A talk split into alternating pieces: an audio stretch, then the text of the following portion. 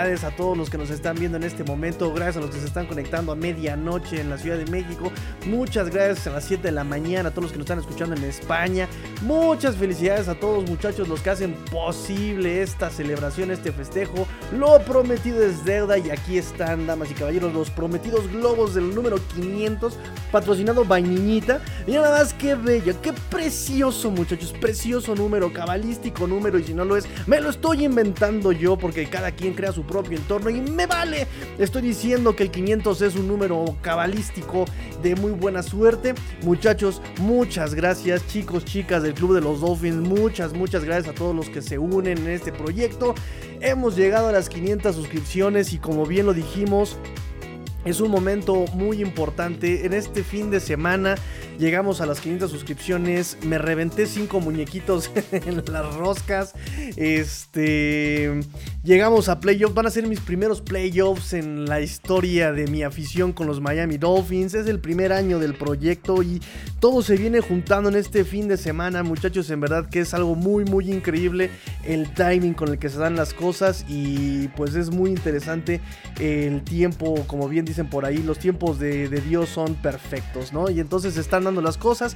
El primer año del proyecto y ya llegamos a 500 suscripciones, como siempre les digo. No lo he hecho solo, no estoy solo en este proyecto. Eh, todos me acompañan en este proyecto, todos los que han dado un santiamén de su tiempo simplemente para poder darle like, simplemente para poder comentar para nosotros es muchísimo. Para nosotros en verdad es mucho, es muy importante todo esto que... Vuelvo a lo mismo, que para ustedes puede ser un santiamén. Para nosotros es la vida, la vida entera. Muchas, muchas gracias a los que se, los que se han dado el tiempo. Muchas gracias a los que eh, pues comentan, me regañan, para todos los que aportan, para todos los que no están de acuerdo, para los que sí están de acuerdo. Muchas gracias a todos. Eh, llegamos a 500, 500 suscripciones, muchachos. Llegamos a 500 suscripciones y quiero hacer aquí, eh, digamos, a pública el agradecimiento a la niñita que también, por ejemplo, está aquí a medianoche soportándome y aguantándome hablar de los Dolphins, a mi papá, a mi señor padre que también me apoya dándome tiempo también, ¿no? Que de repente tengo que grabar y me dice, sí, no hay falla, pues ya vete y alárgate. este, y, porque también a final de cuentas es un tiempo de mucho sacrificio, muchachos. Yo que diera yo por disfrutar la NFL como hacía antes con mi papá y mi familia, ¿no? Y la verdad es que lo hacemos aquí y ahora lo estamos con todos nosotros aquí platicando, analizando la NFL y uno ya no, no, no, hay vuelta atrás cuando uno hace esto, muchachos. Ya no hay vuelta atrás. Y estar juntos, pues es una responsabilidad y no vamos a negar que es algo muy bonito, pero con unas cosas eh, se van, con la llegada de unas cosas se van otras y pues nada. Quiero agradecer todo su tiempo, muchachos, y todo el apoyo, sus comentarios y pues nada, eh, muchas gracias muchachos y vamos a analizar el partido de la semana 18 porque además estamos en playoffs, baby. Victory Monday, Victory Monday. Barremos una vez más a los Jets de Nueva York la serie en el divisional en este 2022-2023. Y llegamos, pasamos a playoffs muchachos. Victory Monday, Victory Monday. Hay mucho, mucho que platicar de este partido. De hecho, parece previa contra Buffalo. Tengo aquí como seis páginas de pura información. Eh, si tienen preguntitas, si tienen comentarios, eh, es el momento de hacerlo. Ya saben que no nos vamos hasta no leer todos, todos, todos, todos, todos sus comentarios, muchachos. Em, quieren empezar con la conferencia de Mike McDaniel, quieren empezar con este, los datos del partido. Eh, ¿con, quién, ¿Con qué quieren empezar? Porque también la conferencia de Mike McDaniel pues está spoileando ciertas noticias que yo tengo para ustedes. No sé, lo que ustedes me digan. Yo con todo gusto empezamos. Normalmente la tradición es este empezar con la conferencia de Mike McDaniel. Y pues nada, también la, obviamente la, la, dinámica el día de hoy, ya saben, es lo bueno, lo malo y lo feo del partido. Lo bueno, lo malo y lo feo del partido.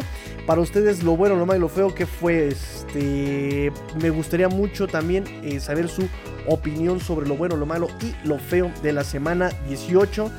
Em, nos dice mm, René Trejo. Ah, sí, nos ganaron la otra vez, ¿verdad? Sí, cierto, nos ganaron. Yo, yo, yo estoy tan emocionado que ya este. yo estoy tan emocionado que ya. mm, Di, di victoria al- en el Hard Rock Stadium, que fue cuando le dieron el golpazo a este Teddy Bridgewater y por parte de Sos Garner. Y tuvo que entrar este Skyler Thompson. Sí, cierto. Muchas gracias, amigo René. Yo ya estoy. Lo, lo que pasa es que tengo el dato de que hay victorias consecutivas, pero no, pero este en el Hard Rock Stadium. Por eso ya me se me alocó la, la, la canica. Muchas gracias por la corrección, amigo René. Este, y pues nada, mientras tanto, pues vamos con la conferencia de el buen Mike McDaniel del día de hoy, la conferencia eh, del día 9 de enero.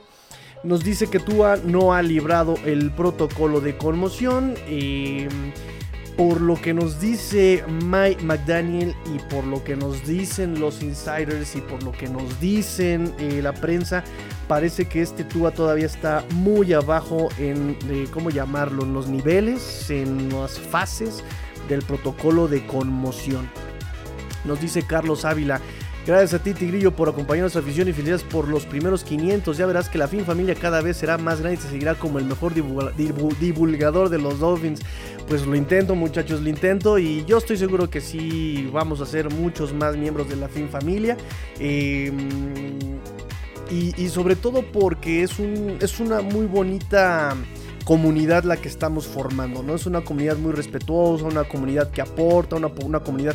Entonces estoy seguro que van a ser más, más. Y eso de ser el mejor divulgador, lo intento muchachos, lo intento, créanme que lo intento, pero como siempre lo hemos dicho, ¿no? No, no estoy solo, es un trabajo en equipo. Y todo lo que yo saco aquí, pues es un trabajo que hemos estado haciendo en equipo. Todo lo que me comentan en Twitter, todo lo que me comentan por WhatsApp, todo lo que me regañan, me comentan, todo, todo, todo, se viene a sintetizar aquí. Entonces es un trabajo en equipo, muchachos. Entonces, este, vamos a seguir mejorando juntos y vamos a seguir compartiendo el link. Creo que es la mejor manera de que esto vaya creciendo de forma orgánica, ¿no? O sea, no le he metido un solo peso a, eh, a hacer pautas o a divulgar este canal y me ha gustado que ha crecido justamente por eso, ¿no? De manera orgánica. Quien le interesa, viene, se informa, eh, comenta, comparte, escucha.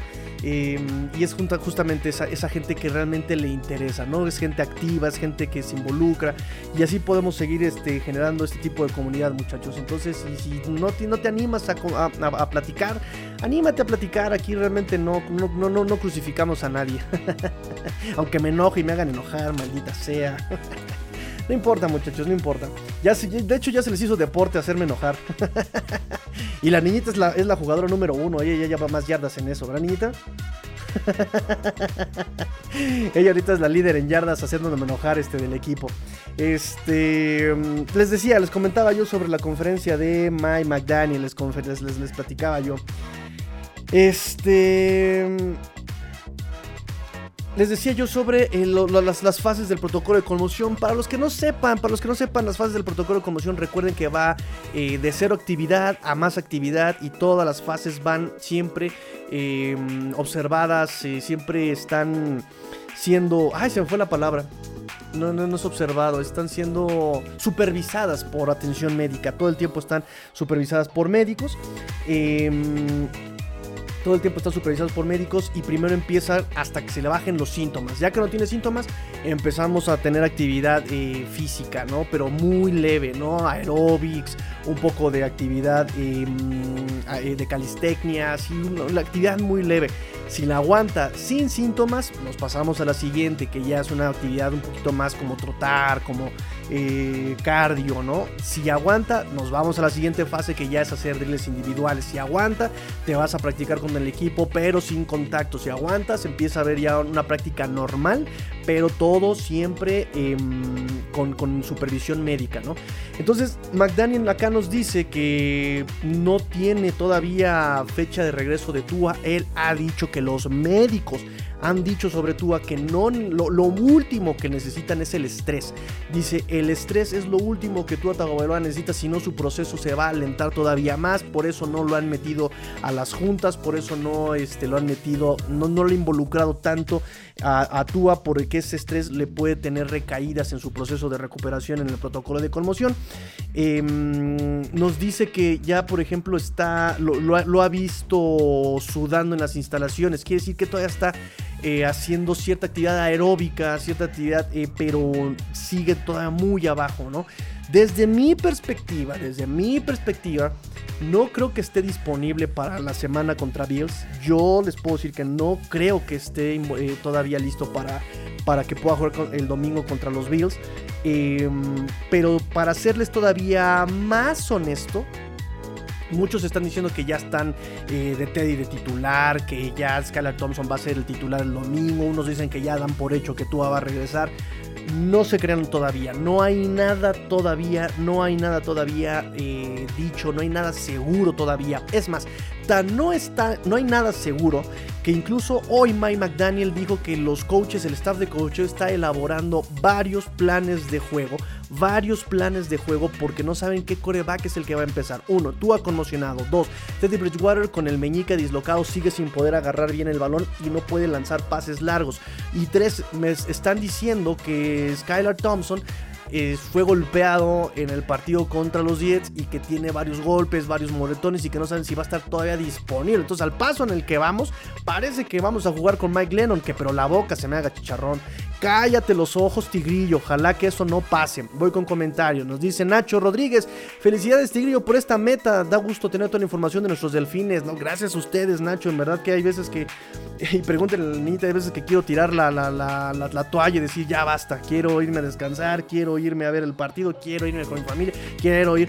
Pero al final no puedo fallar a tanto cariño y tanto apoyo que ustedes me dan. En serio que e, eso es lo que de repente digo, no, no puedo fallar. No puedo, no puedo fallar, de verdad. Este, muchas veces ese es el, argumento. Y aquí está la niñita que les puede decir. Luciano Cervantes nos dice, Tigrillo, en tu opinión, ¿crees que tú a?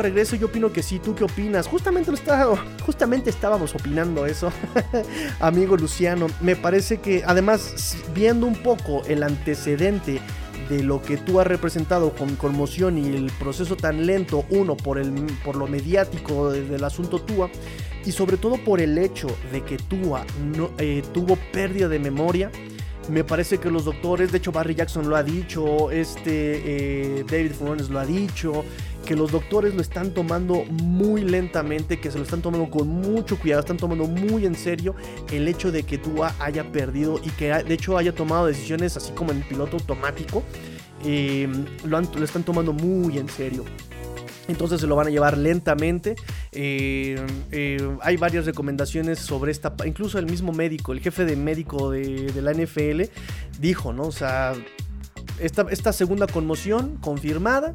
Eh, se va a tomar como si fuera la primera, pero y, va a pasar por el mismo protocolo, va a ser todo lo mismo. Mi recomendación es que se lo lleven muy, muy detallado. Que si por ahí siente un hormigueo en el dedo meñique, que lo tomen muy serio el síntoma. Y el hecho de que haya perdido la memoria, se lo van a tomar todavía con más calma el proceso de Tua. Por eso yo creo que no esté, no esté listo para el domingo. Se lo van a tomar incluso mediáticamente se lo van a llevar muy despacio. Yo por eso yo creo que no esté listo eh, Tua para el domingo. Y es un todo un tema, es todo un tema porque Tua, perdón, los Dolphins van a llegar muy, muy, muy mermados. Eh, nos dice Tanco Plaza, Tigrillo, saludos desde Aguascalientes, saludos hasta la el bonito estado de Aguascalientes acá en México. Saludos, excelente análisis. ¿Cuál es tu pronóstico para el juego del próximo domingo? Mira, ahorita Em, la, línea salió en menos 10 y medio, obviamente favoritos los Buffalo Bills, pero también eh, es por eh, la incertidumbre en el coreback. Ahora tenemos otro problema, tenemos otro problema. Eh, Raheem Monster, spoiler alert muchachos, esta noticia la tenía para mitad del programa, spoiler alert. Raheem Mostert se rompió el dedo pulgar. Y por lo que nos dice Mike McDaniel el día de hoy, parece que sí fue una lesión seria. Nos dice McDaniel, es una lesión seria. Yo normalmente no me meto con la recuperación de Mostert porque siempre han demostrado que puede regresar, pero ahora sí no creo que pueda jugar el domingo, dice McDaniel, porque sí es una lesión seria. De hecho, se sometió a cirugía el día de hoy, Raheem Mostert, por el, el tema del pulgar. Entonces todavía eso nos viene a mermar eh, aún más las posibilidades de poder tener una ofensiva eh, por lo menos funcional, ¿saben? Eh, miren, em, No soy mucho de pronósticos, ya saben que a mí eso de los pronósticos casi no me late porque todo puede pasar. Y uno normalmente pronostica eh, cuando las cosas pueden salir bien o cuando los coaches pueden tomar las mejores decisiones. Y al final los coaches son los que mejores decisiones toman, ¿no? Em, y por ese lado eh, no me gusta esta parte, ¿no? Y ahorita por lesiones hay, hay, mucha incertidumbre. Podríamos dar un mejor pronóstico tal vez el jueves, ¿no? Y recuerden también para los nuevos, para los que no sepan, yo la previa la termino haciendo siempre los viernes. Aquí ponemos un poquito de eh, pizarrón, ponemos las jugadas. Aquí hacemos este, todo el análisis de lo que vienen haciendo los Bills eh, o el equipo rival una semana antes. Y porque me gusta estudiar absolutamente todo, ¿no? La tendencia del coreback, la tendencia, quién es el mejor, eh, quién es la tendencia de sus targets, quién es la tendencia, las rutas, las rutas de los running backs, la tendencia por cuál es el bloqueo mejor, quiénes son sus mejores bloqueos. Todos temas me gusta mucho como desmenuzarlo. Y si yo viviera de esto, chicos, que un día voy a vivir de esto, no sé, no se imaginan, haría yo videos explicando todo esto. Pero pronto, pronto, muchachos, pronto un día llegará ese día. Este, mm, pero bueno, hacemos los pronósticos normalmente el viernes, ya un poco más detallada la información. Amigo Danco, para que te des una vuelta, tenemos toda la semana análisis aquí en este canal. La hora, normalmente después de las 9 de la noche, que es cuando termino de trabajar y tengo que estudiar y tengo que ver todo esto. No, no, después de las 9. Ahorita, por ejemplo, nos dio hasta las 11 y media hora de la Ciudad de México para hacer el análisis del partido de ayer. Eh, pero bueno, siempre hay análisis en este canal sobre los Dolphins. Y también vamos a hacer un poquito de comerciales. Eh, los jueves se sube el video de los pronósticos con el coach Rosado. Son los picks del coach Rosado y sus este, apuestas del coach Rosado los jueves, por si, si, si quieren em, una información más en general de NFL. Nos dice Carlos Ávila, nos dice, eh, pues es preferible que Tua no juegue, aunque se pierda, pero que regrese en su mejor forma para la próxima temporada. Sobre todo es el tema de su salud. El tema de su salud es lo primero. O sea, eh, olvídense de si el resultado, de si la chamba, de si primero está su salud y él tomará la decisión una vez que regrese de de, su conmoción, ¿no? Porque también ya dos conmociones confirmadas en una temporada, pues es un tema, es, es un tema delicado, ¿no? De hecho, por ahí también, spoiler alert, les tenía yo también esta noticia muy breve, pero por ahí en NFL Network, Mike Yardy nos dice que Tua quiere jugar, que escuchó por ahí en los pasillos que Tua quiere jugar el domingo, pero pues ¿cómo vas a jugar cuando tienes problemas de memoria, cuando no te acuerdas ni siquiera cómo jugaste la segunda mitad, cuando aún tienes síntomas de conmoción? Entonces, eh, pues es, un tema delicado, ¿no? Eh, pero sí, definitivamente lo primero y el enfoque que se debe tener, y pasando, por ejemplo, todo lo que pasó con este Damar Hamlin, lo primero es su salud, ¿no? La vida está de por medio. Nos dice Jonathan Actis Alcina, con Tua era nulo el juego de carrera, sin él tampoco lo hay. ¿Crees que se, se debería ir por un corredor top? Mira, yo no sé si el tema. Ya vimos de lo que es capaz Raheem Monster contra los Jets ya lo hemos visto antes de lo que es capaz con e, este Raheem Monster y Jeff Wilson. O sea, Jeff Wilson también llegó y es muy productivo. Me parece que el tema va más por una situación de línea ofensiva. Acuérdense que esta línea ofensiva es de las peores en este momento. Aunque ha mejorado muchísimo con Taylor Armstead, ha mejorado muchísimo con Connor Williams, no se nos olvide que sigue siendo una línea ofensiva muy inconstante. Es más, ¿cuántas combinaciones han habido en lo que va de la temporada? Que si viene Greg Little como left tackle, que si ponen ahí a Brandon Shell, que si no, que mejor regrésalo. Es más, este mismo domingo eh, estaba Greg Little Liam Meikenberg, Connor Williams, eh, Robert Hunt y terminamos con Brandon Shell. Y terminamos con eh, Greg Little, Liam Meikenberg, que también por ejemplo ahí dos fueron como cinco snaps que jugó ahí eh, Robert Jones. Bueno, terminó Liam Meikenberg, Connor Williams. A Robert Hunt lo pasaron de, left de right tackle. Y en su posición de right guard pusieron a Robert Jones. O sea, ha habido mucho movimiento. Entonces, me parece que más bien es un tema de línea ofensiva. Y, de esquema también. O sea, también el esquema ha, fracasado en ese punto, ¿no? No han logrado involucrar a los running backs. Y se esperaba mucho de, esta parte porque, pues, McDaniel era el que manejaba los juegos de acarreo. El, coordinador de juego terrestre de San Francisco el año pasado. Se esperaba mucho de, esa, de, de ese McDaniel en el sentido de juego terrestre, se esperaba, ¿no? Al final también entendemos que tus jugadores más caros son, son receptores, por ejemplo Terry Hill, em, y que Tua tiene mejor funcionamiento de, brazo, ¿no? Es más preciso, es más rápido. y, por eso entiendo que alguien quiere explotar el pase, pero me parece que es un tema de línea ofensiva y es un tema de esquema de bloqueo en la línea ofensiva, que no han logrado hacerlo. Y, me sorprende porque tienes en el staff de coacheo gente con, mucho, con mucha eh, em, experiencia y con mucha eh, con mucho renombre y de desarrollo, ¿no? ¿Quién es John Imbri? ¿Quién es Frank Smith? Eh, ¿A qué de jugadores ha desarrollado? ¿Quién es Matt Applebaum? ¿A qué jugadores ha desarrollado? Y el mismo Mike McDaniel, ¿a qué jugadores ha desarrollado y qué experiencia tiene? Y tácticamente no han podido funcionar como se esperaba. Normal probablemente sea porque es el primer año de todos trabajando en conjunto y es el primer año con el esquema y sobre todo porque también Frank Smith viene de la escuela de este Sean Payton y obviamente pues McDaniel viene de la escuela de Shanahan y no son del todo compatibles esas dos, esas dos escuelas, ¿no? Entonces probablemente sea eso, ¿no? Probablemente pueda, pueda, pueda partir de ahí eh, el, problema. Pero al final de cuentas es el primer año y es algo que yo comentaba en el live pasado y lo comento en algunos grupos de WhatsApp, ¿no? Cuando preguntan... si se tenía que ir este McDaniel y yo les pregunto, bueno, es que depende cuáles fueron las metas que según McDaniel iba a alcanzar. Porque si tú piensas, yo como dueño, yo, yo como dueño, imagínate, Tigrillo, tú te, vamos a heredar el equipo de los Houston Texans. Ok, perfecto. Y si yo quiero, que ya creo que ya con un roster armado, trayendo un nuevo head coach, voy a ser exitoso, no. No, necesito primero que el head coach y más si es un coach novato, si es un coach que jamás ha tenido la responsabilidad, evidentemente también debe tener su curva de aprendizaje.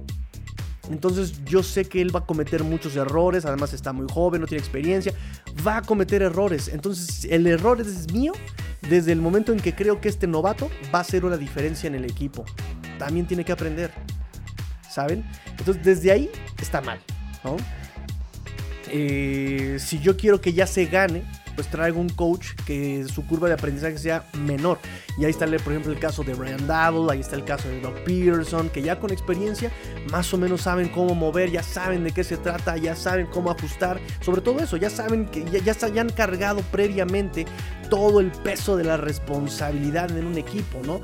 Ya han cargado con la responsabilidad de lesiones, momentos de juego, situación, tiempo, jugadas, play calling, bla, bla, bla, bla, bla, bla, sin abrumarse tan fácilmente. Y me parece que en ese sentido, Mike McDaniel falla. Y, y, se los advertí desde el off-season. Si creen que con McDaniel vamos a hacer, vamos a llegar muy lejos en el primer año, bájenle dos rayitas no vuelen tan alto porque él también tiene mucho que aprender y los jugadores con un nuevo esquema tienen mucho que aprender y si este McDaniel va a funcionar con un esquema de la West Coast Offense que es una, una, eh, ofensiva de ritmo todavía tienen mucho más que aprender entonces para mí es una temporada exitosa en el sentido que los jugadores pueden funcionar en el esquema pero si, si, si, el dueño en un punto pensó y, se acordó que iba a ser una temporada de supertazón, estaba mal el dueño en, comprarle ese sueño a McDaniel. Y obviamente, si eso se, si eso se comprometió McDaniel, pues también es un tonto. O sea, no, no, no, no podía, no, no había forma, ¿no? Nos dice Luciano Cervantes, me preocupa perder a Raheem el domingo, esperamos pueda jugar. Ha habido jugadores que juegan fracturados, ejemplo Kiko Alonso en 2016. El problema, el problema Luciano, es que eh, cómo agarras el balón con el pulgar fracturado. tienes el balón, le pones los dedos aquí y cómo lo vas a agarrar. ¿Sí? ¿Cómo vas a cerrar? No puedes eh, eh, agarrar la pelota en la posición de running back con el pulgar fracturado o vendado. Kiko Alonso puede jugar con la mano fracturada. Es más, Bradley Chop jugó con eh, la mano todavía enyesada. Alec Ingle jugó con la mano recién operada. O sea, seis días después de que operaron el pulgar de Alec Ingle, él ya estaba jugando. Pero tienes un pero. ¿Viste cómo le mandaron el pase? ¿Y qué hizo Ale Kingo? Se le cayó de las manos. No puedes cachar así con el dolor, no puedes cachar con esa incomodidad. Traes vendado, traes puntos, no puedes jugar así.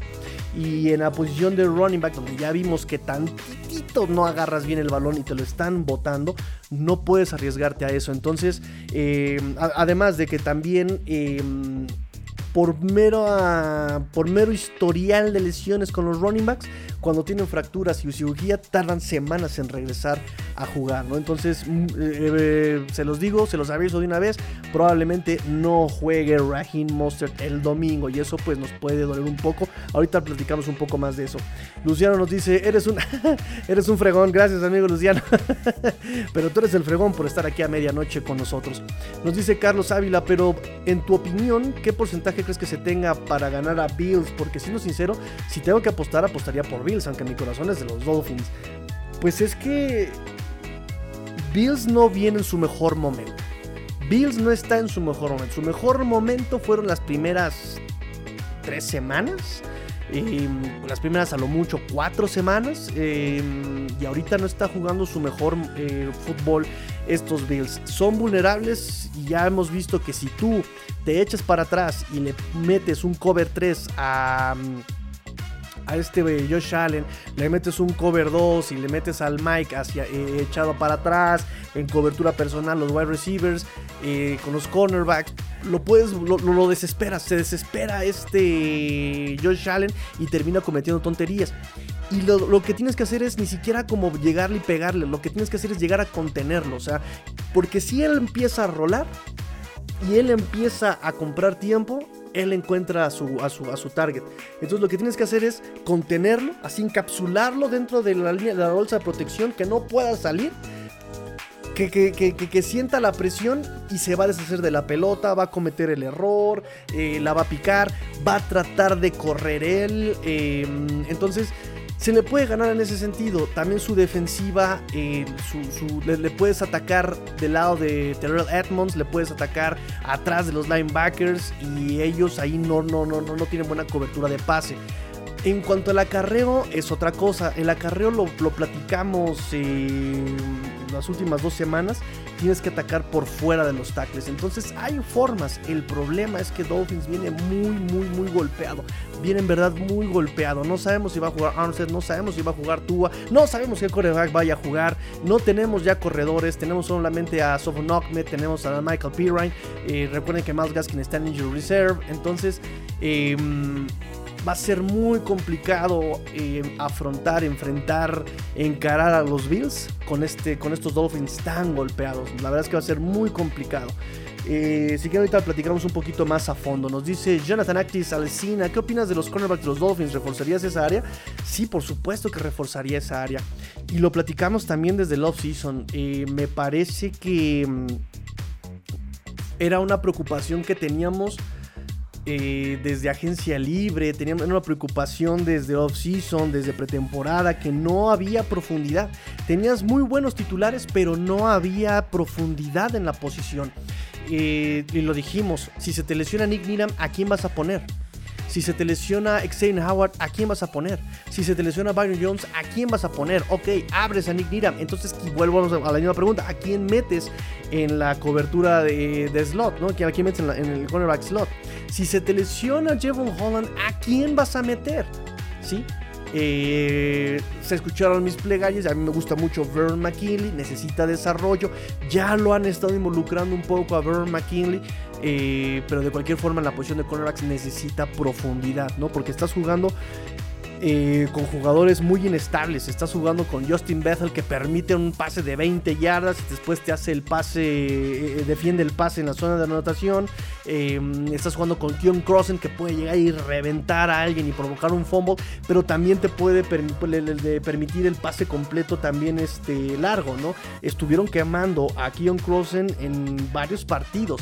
Entonces, si necesitas esa eh, eh, profundidad en esa posición. un, backup al menos que sea, eh, que, te pueda responder en wide y, que y otro que pueda responder en slot. O ver, pero no, no jugar con equipos especiales, ¿no? Digo, también desafortunadamente los Dolphins corrieron con muy mala suerte, muy mala suerte.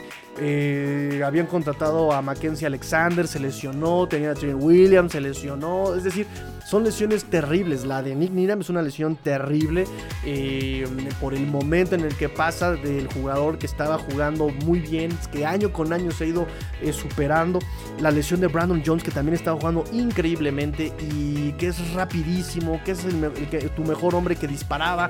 Em, o sea, sí vienen lesiones, sí, sí corre con muy mala suerte esto, este equipo de los Miami Dolphins. Em, no, podemos decir que lo intentaron cuando fueron por estos cornerbacks y al final pues ya se, se, trataron de resignar con lo que tenían, ¿no? Pero sí me parece que tanto Xavier Howard ha bajado muchísimo su nivel, bajado muchísimo. Yo no sé si es por su tema personal, que por ahí está eh, todavía latente, que no ha habido una resolución, pero que sigue latente.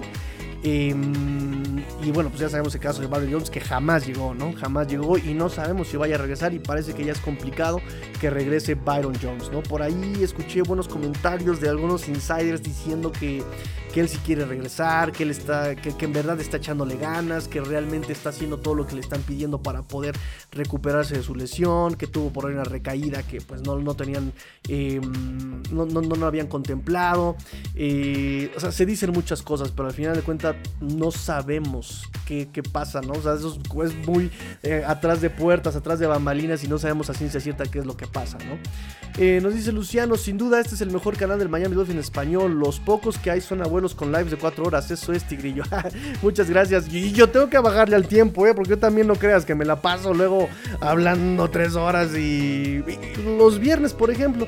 Los viernes luego de repente hacemos lives de 3 horas y no ya bájale, ya párale, tengo que hacerlos más cortos, más, más sintéticos. Pero como estoy platicando con ustedes, pues se, se, van alargando, se van alargando. Y yo, yo padrísimo, me la paso 10 horas aquí platicando este, de los Dolphins, pero también entiendo que ustedes eh, y los que me escuchan en podcast, pues tienen el tiempo limitado, ¿no? El trabajo, eh, de repente me escuchan este, en el gimnasio, en el tráfico, pero pues no hay rutina de 5 horas ni tráfico que dure 4, ¿no? Entonces, este, sí tengo que ser un poquito más, más sincrético, más, más, hacer un poquito de mejor síntesis. José Luis Gallego nos dice que tener una someprazol para el sábado. ¿Jugará tú el sábado? No sabemos. Y yo creo que no. Nos dice Luciano. Y además de cuatro horas aburridísimos. Eso sí es el tema. yo, yo, trato de interactuar con ustedes para que no, no, se haga tan pesado. Nos dice José Luis desde la platera ciudad de Tasco Guerrero, familia Dolphins, a gozar el juego del sábado. Perfecto, amigo José Luis Gallegos. Claro que sí. Nos dice Luciano. Mi punto de vista es que no soy de la idea de guardarnos, ser conformistas y esperar a ver qué ocurre el próximo año. Por algo estamos aquí, tenemos el boleto de playoffs, no podemos tener esa mentalidad, mentalidad conformista y tener que hacer lo posible por ganar. Los jugadores tendrán seis meses para recuperarse, es darlo todo, no, por supuesto por supuesto, ¿no? O sea, si ya llegaste no vas a llegar como de, pues ya, ya llegamos, ¿no? Claro que Dolphins tiene que ser competitivos, tiene, y esa es la palabra, tiene que ser competitivos, tiene que ser como sus últimos dos enfrentamientos contra los Bills justamente, pelearle al tú por tú, morirse en la raya, ya, ven esa parte, ese, juego en el Hard Rock Stadium que estuvo súper físico, nos dejó lesionados de un lado, dejó lesionados del otro, golpes de calor, eh, es más, no, no, no recuerdo quién fue el que dijo, no sé si fue James Cook o fue Isaiah McKenzie que eh, no, no, creo que fue el receptor que dijo, ¿no? Si yo soy de Miami y, ya me desacostumbré, o sea, sentí el calor muy fuerte, o sea, me pegó el calor. Entonces, eh, tenemos que ser competitivos como cuando fuimos a Buffalo, que también les hicimos sentir pánico y pensaron que iban a perder. Eh, claro que hay que ser competitivos, claro que hay que ser, tratar de ganarlo. como dicen, ¿no? El dolor dura una semana, pero la gloria y la victoria duran para siempre. Claro, ese, sería el, mejor enfoque. Pero de cualquier manera, y mi labor es ser un poco realista, un poco menos romántico, es decir, Dolphins está muy golpeado, ¿no? Sería un milagro si puede hacer una victoria fácil, ¿no? O sea, si que puede ganarle, puede ganarle. Y sobre todo, ¿sabes por qué? No tanto por el roster. Me preocupa más, por ejemplo, lo que puede hacer el cocheo con estos jugadores. Creo que Dolphins tiene un buen roster todavía, lo que les resta todo lesionado. Ya vimos a Hill que lesionado en el partido contra los Jets de la semana de, este, de ayer. Estaba lesionado, le dolía el tobillo y aún así estaba jugando y le dolía y estaba jugando Terry Hill. Eh, eh, ahí está Bradley Chop, que con Ferun en la mano estaba jugando. Digo, tú también no, los, no puedes arriesgarlos tanto eh, como head coach, pero me parece que aún así y durante todo el año con este roster podías hacer cosas muchísimo más interesantes.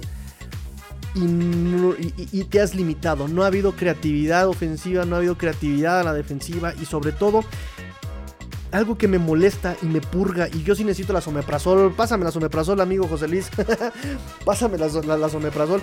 algo que realmente me, abre la úlcera en el estómago es justamente cómo Boyer, por querer ser bien creativo, termina siendo un nefastísimo coordinador defensivo, ¿no? En, si, si, si, Josh Boyer jugara con el libro, con este roster que tiene, podría haber tenido mejores desempeños esa defensiva. Pero no. Él dice, ahorita los voy a sorprender y ¡boom! Termina siendo la boyereada terrible. Y después dice, los voy a volver a sorprender. Y lo único que hace es decirle al rival, pásale por aquí. ¿No? Lo volvió a hacer contra Jets. Tercera y largo. Y manda a todos a 15 yardas hacia atrás. ¿Qué hace entonces Jets? Pase pantalla. Y avanzan 14 yardas. Lo único que hace Josh Boyer queriendo sorprender es facilitar el trabajo a las ofensivas rivales. Es un terrible, terrible trabajo.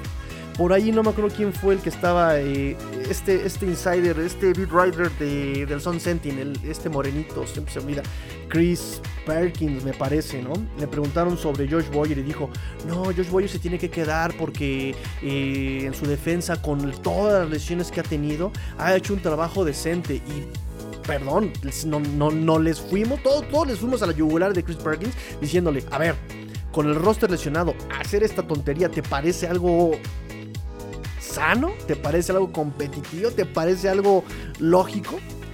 Y él admitió diciendo, ah, caray, no, pues sí tienen razón, ni cómo defenderlo, ¿verdad? Pues claro que no hay cómo defender a Josh Boyer con esas tonterías, ¿no? En fin. Entonces vuelvo a lo mismo. Eh, aunque entiendo que la mentalidad tiene que ser exactamente de vamos a ganar, el cocheo deja mucho que desear, ¿no? Y ha demostrado este cocheo que ha sido rebasado en el esquema, ha sido rebasado tácticamente em, por los rivales que ha enfrentado, ¿no? Ha sido rebasado por Staley, o sea, lleva, ya lleva mediocito, ha sido rebasado por Staley, y eso ya es decir demasiado. Mira que haya sido rebasado por Shanahan, pues entiendo que él fue tu tutor, ¿no? Por algún tiempo te conoce, manejan el mismo esquema, él tiene más experiencia. Pero que haya sido rebasado por Brandon Staley y el inútil de Joe Lombardi, si es para darme un tiro así, ¿saben? Entonces, este mm, pues es, es, esa parte, ¿no? Entonces sí suena muy bonito el querer eh, pero también hay que poner los pies en la tierra, ver con qué contamos, ser competitivos, tratar de ganar el partido y saber que va a ser muy complicado hacerle frente eh, con este roster tan golpeado. Que puede ser muy competitivo, sí puede ser muy competitivo dependiendo cómo lo uses. Lo dijo el coach Rosado hace tres semanas. No se trata de tanto del roster, sino de cómo lo utilizas. Tienes wide receivers rapidísimos en Waddle, en Hill. Tienes un running back rapidísimo. Eh, bueno, no va a jugar Monster, pero también tienes un Jeff Wilson que es muy que tiene una aceleración increíble. Un running back muy, eh, muy rápido y muy elusivo como Soft Knockmet. Entonces, bájale a lo físico, juégale más a la velocidad, juégale más a la elusividad, vuelve a los locos.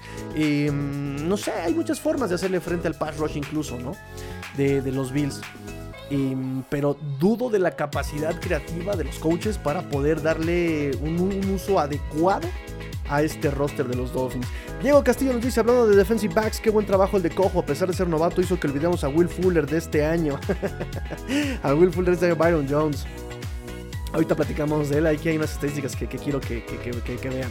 Nos dice, nada, aquí, aquí sean 4 o 5 horas, está de producto... Eh, ¿Cómo se le dice, Nita?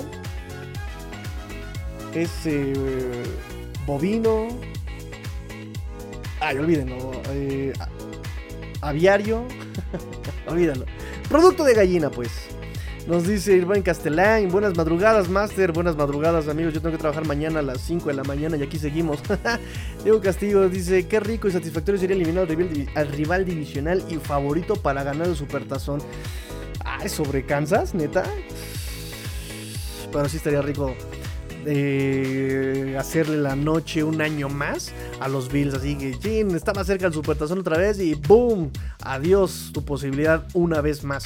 Nos dice Luciano, este equipo en su mejor versión, todos vimos lo que somos capaces de hacer, de verdad, de nuestra mejor versión somos capaces de vencer a cualquiera y lo demostraron. No tengo tema, completamente de acuerdo. El problema, amigo eh, Luciano, es que la NFL siempre te ajusta, siempre te va a descifrar la NFL. Y parece que a McDaniel esa parte se le olvidó, ¿no? Entonces vean cómo ajustó, incluso yo criticaba mucho a los Bengals, ajustaron los Bengals. Bills entre azul y buenas noches ha ido ajustando. Vean el trabajo de Filadelfia, cómo ha ido ajustando. Vean el trabajo de Brian Double, cómo con el roster tan limitado que tiene, ha ido ajustando. Ok, mi coreback no tiene el brazo ni la precisión, pues que corra. Tengo un running back que puede, que puede correr, que puede cachar, lo vamos a explotar. No tengo wide receivers, pues vamos a ver qué armamos. O sea, vean cómo ha ido ajustando Brian Double en su equipo. Vean lo que ha hecho Nick Siriani. Eh, primero corrió con Jalen Hurts. Ya lo, lo, lo, empezaron a ajustar a Jalen Hurts. Ok, pues vamos a pasar con AJ Brown. Ya ajustaron a AJ Brown, pues nos vamos con Smith. Ya ajustaron a Smith, pues nos vamos con Dallas Gather. Ya empezaron con Dallas Gather, vamos a correr con Miles Sanders. Ya ajustaron a Miles Sanders, volvemos a correr con Jalen Hurts. O sea, vean cómo ha ido aprovechando toda la versatilidad de su roster, ¿saben? Es algo que McDaniel no ha sabido hacer es el problema. Pero claro, que un equipo aceitado y con un buen esquema, claro que vimos lo que es capaz este equipo con tanto talento el de los Dolphins, ¿no? Tigrillo, ¿recuerdas el partido entre Dolphins contra Chargers donde, mm, donde Wilson con las costillas fracturadas, con ese corazón tendríamos que jugar? ¿Quién jugó con costillas fracturadas? Wilson. Kieran Allen, ¿no? No, pero Kieran Allen no se fracturó las costillas. ¿Quién tuvo costillas fracturadas en el partido contra Chargers? Y si no, pues, pues, pues, platícame el chisme, platícame el chisme, José Luis. Regresar Brian Flores para corredor defensivo. Otra noticia que tenía para ustedes que las vamos a espolear en este momento es que parece que los Browns ya le pidieron permiso a los Steelers de entrevistar a Brian Flores para ser su, coordinador defensivo. Eh, Browns quiere sustituir a Joe Woods. Eh, probablemente con Brian Flores. Digo, hay más opciones para su coordinador defensivo, pero entre ellas están buscando a Brian Flores y ya hicieron oficial el pedirle permiso a los Steelers para entrevistar a Brian Flores para su puesto de coordinador defensivo de los Cleveland Browns, muchachos. Así que Luciano, eh, además por cómo terminó la historia Flores, general manager y dueño, evidentemente jamás va a volver Brian Flores aquí a la instalación a menos de que muera eh, Steven Ross y, sustituyan de general manager a este... Y, mm, ah, ese fue el nombre de Chris Greer, ¿no? Ah, y también falta todavía el tema Tua, ¿no? Que también terminaron muy mal. Nos dice Jonathan Acti Salesina, ¿qué jugador si pudieras sacando los corebacks te traerías a los Dolphins? Si pudieras sacando los corebacks te traerías a los Dolphins.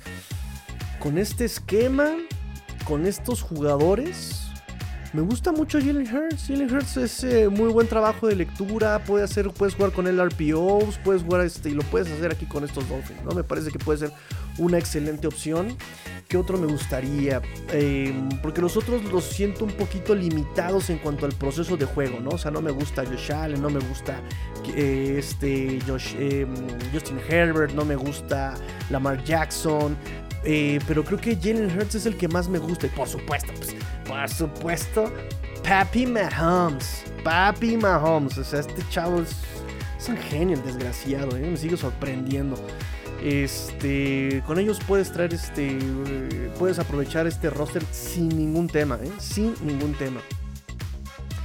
Y nos dice Irving Castellán con respecto al juego de ayer y de la temporada en general, feliz por pasar a playoffs, triste por tantas lesiones que nos afectaron y con ilusión de que en adelante las siguientes temporadas sea una costumbre estar en postemporada con ese roster. Lo principal es la constancia. Correcto, amigo Irving. De hecho, ese es el eh, punto primordial, principal en el fútbol, ¿no? Y qué es lo que yo les decía, el, este primer año con McDaniel es para ver y, si justamente puede funcionar con el, em, con el roster, si el roster respeta al coach, si el coach puede hacer un buen esquema, si puede desarrollar jugadores. Me parece que sí se cumplieron estos, este, tipo de esquemas. Digo, Liam Meikenberg de lo que fue aunque sigue siendo malo, ha ido mejorando Liam Meikenberg. O sea, hay cierto desarrollo. Em, vean lo que hicieron con este Terry Hill. Terry Hill rompió su propia marca en recepciones, rompió su propia marca de, yardas por recepción. O sea, ni con Mahomes tuvo tantos tan buenos números este, este eh, Hill. Em, entonces creo que se cumplió. Ahora solamente si ya tienes el zócalo, sobre eso tienes que ir construyendo, ¿no? Exactamente, sobre eso tienes que ir construyendo. Definitivamente buen comentario, amigo Irving Castellanos. Dice Diego Castillo, ayer ya nos enseñó que con pases pantalla se puede ganar hipersarcasmo. Dice Diego Castillo. No, no, no, no, una cosa tristísima. A ver, tercera y largo y mandas pase, pase, pase hitch. O sea, por Dios, te pasa por la cabeza. Luciano Cervantes, Chita, nombrado MVP del equipo hoy por Dan Marino. Espérame, muchachos, ya me están spoileando las noticias. Ya me están spoileando las noticias. No, está bien, está bien, está bien. Ahorita vamos a eso, porque hay cuatro premios. El de MVP fue un voto de la prensa de, Miami justamente. Le dan el MVP a este Tariq Hill, el, MVP de los Dolphins. Le dan el premio Don Shula a eh, Tua Tagovailoa. Ese es votado por los jugadores, al liderazgo. Eh, servicios a la comunidad se lo dan a este Iman Ogba. Y el premio al... ¿cómo, se puede, ¿Cómo se puede traducir courage? ¿Valor? ¿Coraje? Bueno, no coraje de estar enojado, sino el coraje, de la actitud así, de afrontar las adversidades, se lo dan a este Alec Ingold. Esos son los cuatro premios anuales y ahí están, ¿no? MVP, Terry Hill, el premio Don Shula se lo dan a, liderazgo a este Tuatago Bailoa, eh, servicios a la comunidad de Immanuel Opa y al coraje se lo dan a Alec Ingold. Esos son los cuatro premios anuales de los de Miami Dolphins. era a la cerrada Keenan Wilson, perdón por no poder escribir exacto el nombre, eran los mariscales Dan Fox y Dan Marino. Oh, ¿qué tal? Mira, es que esta está muy buena, ¿eh? José Luis eh, García Santos nos dice: Buenas noches, Tigrillo. Hay que disfrutar el momento. No sabes cómo les dolió a los aficionados de Steelers que ganemos. Sí, cañón. Incluso estaban por ahí eh, los Steelers criticando a los referees por haber eh, castigado a los Jets por ese horse collar a Jalen Waddle. Pero bueno, la regla es clara, dice que si lo jalas del jersey o lo jalas de las sombreras es igual castigo de horse collar, ¿no? Entonces, pues, ¿qué le haces ahí? Ahí sí estuvo bien marcado el castigo.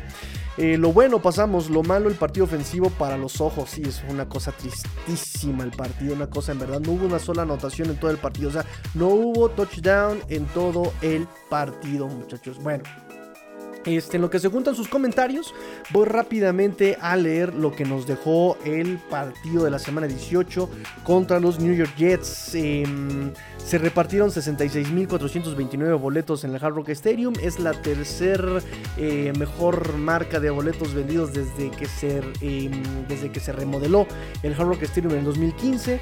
Eddie Rowe jugó su juego número 100. Keon Crossen y Raheem Monster jugaron su juego número 75. Eh, Blake Ferguson, el centro largo, y Robert Hunt jugaron su juego número 50 en su carrera. Eric Sukoma hizo su debut en la NFL con los Miami Dolphins y también tuvo su primera y única recepción del partido, pero fue su primera recepción como profesional con los Dolphins de 3 yardas. Jeff Wilson ya superó mil yardas de scrimmage en esta temporada y es la primera vez que lo logra en su carrera. Los capitanes fueron Tariq Hill, Xavier Howard y Landon Roberts. Perdieron el volado como por cuarto partido consecutivo. Eh, el reporte de lesiones del partido en el segundo cuarto pusieron como cuestionable a Tariq Hill por el tobillo, pero regresó al partido. Eh, en el tercer cuarto, Liam Meikenberg eh, se, le puso como cuestionable por el brazo, lo estuvo estirando en el sideline y también regresó.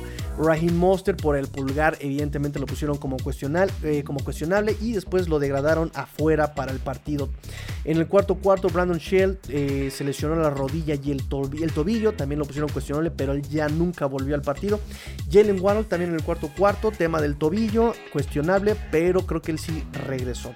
Pues victoria muchachos, ganaron los Miami Dolphins y los Dolphins con esto amarran playoffs por primera vez desde el 2016. Es la primera vez que amarran eh, los playoffs en casa desde el 2001, eh, que fue una victoria contra los Atlanta Falcons es la, eh, la, la, ocasión número 24 en lograr playoffs en la historia de los Dolphins. Es la tercera vez que en los últimos. Es la, es la tercera vez en los últimos 20 años. En los últimos 20 años lo han hecho en el 2008, en el 2016 y en este 2022-2023 terminan con récord 9 ganados, 8 perdidos. Es la tercera temporada consecutiva en tener marca ganadora. Eh, y es eh, la última vez que pasó así de manera consecutiva en tres temporadas fue en el 2001, 2002 y 2003. Es la séptima victoria consecutiva sobre los Jets en el Hard Rock Stadium, por eso me confundí, pensé que los habíamos barrido, pero no, es la séptima victoria, séptima victoria consecutiva eh, sobre los Jets en el Hard Rock Stadium. Los Jets no ganan en el Hard Rock Stadium desde el 2015 y es la racha más larga en la historia de los Dolphins, la serie, esta racha más larga en casa de los eh, de los Dolphins. Contra los Jets ya vamos una marca de 11 ganados, 3 perdidos en los últimos 14 enfrentamientos. Y en la serie histórica van 58 ganados, 56 perdidos, un empate, incluyendo playoffs. Esa es la serie histórica entre los Jets y los Dolphins. En el Hard Rock Stadium llevamos eh, marca de 12 ganados, 2 perdidos en los últimos 14 y es la mejor racha de 14 juegos en ese espacio de 14 juegos desde el 2001 al 2003 que también terminaron con 12 ganados, 2 perdidos. En este 2022 se termina la serie con 6 ganados, 2 perdidos, la segunda temporada consecutiva que terminan con al menos 6 victorias en casa. La última vez que pasó fue en el 2001-2002. Mike McDaniels es el sexto head coach en la historia de los Dolphins en concluir su primer año con temporada ganadora, el sexto. El quinto, el quinto head coach en llegar a playoffs en su primer año. Los otros fueron Don Shula en el 70, Wonstead en el 2000, Sparano en el 2008 y Adam Gaze en el 2016. El sexto jugador con su marca ganadora sin llegar a playoffs fue Nick Saban en el 2005. Nos dice eh, aquí también las estadísticas. En la defensa es la primera temporada desde el 2018 que hay dos jugadores con al menos 100 tacleos en la misma temporada. Eh, limitó a los Jets a 6 puntos solamente, la cantidad más baja desde los 3 puntos que le permitieron a los Santos de Nueva Orleans en el Monday Night Football el año pasado, en diciembre, y los limitaron a 187 yardas totales, lo mínimo también desde Nueva Orleans, y la segunda menor producción de los Jets en el 2022. Eh, rescatable Jason Sanders, 9 puntos de Miami vinieron todos de la pierna de Jason Sanders, más 2 puntos del safety, pero eso ya nadie lo peló. Eh, fue su, su, gol de campo número 125 de Jason Sanders y tiene el récord del kicker más efectivo en la historia de los Dolphins con 82.9% de efectividad, es decir, 126 logrados de 152 intentos. Eh, en, la, en, en la temporada falló ya 6 goles de campo y 3 puntos extras Jason Sanders. No es el Sanders que, que, era, así que mi viejo Sanders ya no es lo que era, ya no es lo que era Jason Sanders. Eh, pero bueno, por lo menos de su pierna nos lleva a playoffs. Uh, Jalen Waddle y Terry Hill son el cuarto dúo en la historia de la NFL en llegar a 3.000 yardas por recepción combinadas en la misma temporada y son los, eh, el tercer dúo más productivo con 3.066 yardas. Terry Hill logró 1.710 yardas en esta temporada, más las 1.356 yardas que eh, logra Jalen Waddle, sumadas dan 3.066, es son tercer lugar. Primer lugar con 3.174 yardas es Herman Moore y Brett Perryman en 1995 con Detroit. En segundo lugar es Story Hall y este Isaac Bruce con 3.106 yardas para San Luis en el 2000. Eh, obviamente está el tercer dúo que es Miami con Terry Hill y Jalen Warren en este año, 3.066 yardas. Eh, Denver 2014, Damarius Thomas junto con Emmanuel Sanders con 3.023 yardas ese dúo. Eh, Sigan, sigan este, comentando, chicos. Ahorita voy con sus comentarios y no olviden suscribirse. ¿eh? Ya, ya rebasamos las 500 suscripciones. Por eso tenemos el globito. 500 suscripciones, muchachos. Sigan, sigan, sigan, sigan comentando. Ahorita vamos este, para esto, para sus comentarios. En la temporada, Terry Hill quedó como número uno en la NFL. Eh, perdón, perdón, perdón, miento, miento, miento. Terminó la temporada. Terry Hill queda como número uno en más yardas por recepción en una temporada con los Dolphins. Jalen Waddle queda en tercer lugar, ¿sí? En más yardas eh, con los Dolphins. En el segundo lugar es este Mark Clayton en, 1990, en 1984. Logró 1389 yardas. Christian Wilkins, 98 tacleos, es número uno desde 1994 en liniero defensivo con más tacleos en una temporada. Es el número uno también en la historia de los Miami Dolphins. Mm, Xavier Howard, tres pases defendidos. O sea, tuvo un partido nefasto Xavier Howard. Pero llegaron tres pases defendidos en los últimos tres jugadas de, de los Jets. Y es número uno en pases defendidos en la semana 18 de los Dolphins. Y ese pase defendido, tiene un pase defendido en al menos tres eh, juegos en el Hard Stadium consecutivos. Al menos un pase defendido en 8 de los últimos 9 partidos contra los Jets y en 4 de los últimos 5 también contra los Jets. Jerome Baker es el jugador que tiene 100 tacleos en la temporada, tercera temporada en lograr 100 tacleos Jerome Baker. Y Landon Roberts, 104 tacleos, es número uno del equipo en tacleos terminando la temporada. Y es número uno en su carrera, nunca había llegado a 104 tacleos Landon Roberts. Y también tiene un tacleo para pérdida eh, por cuarto partido consecutivo. Eh, Kater Kohu, Kater Kohu, dos pases defendidos, llega a 10 pases defendidos en el 2022 por los que decían Kater Kohu que se había rifado.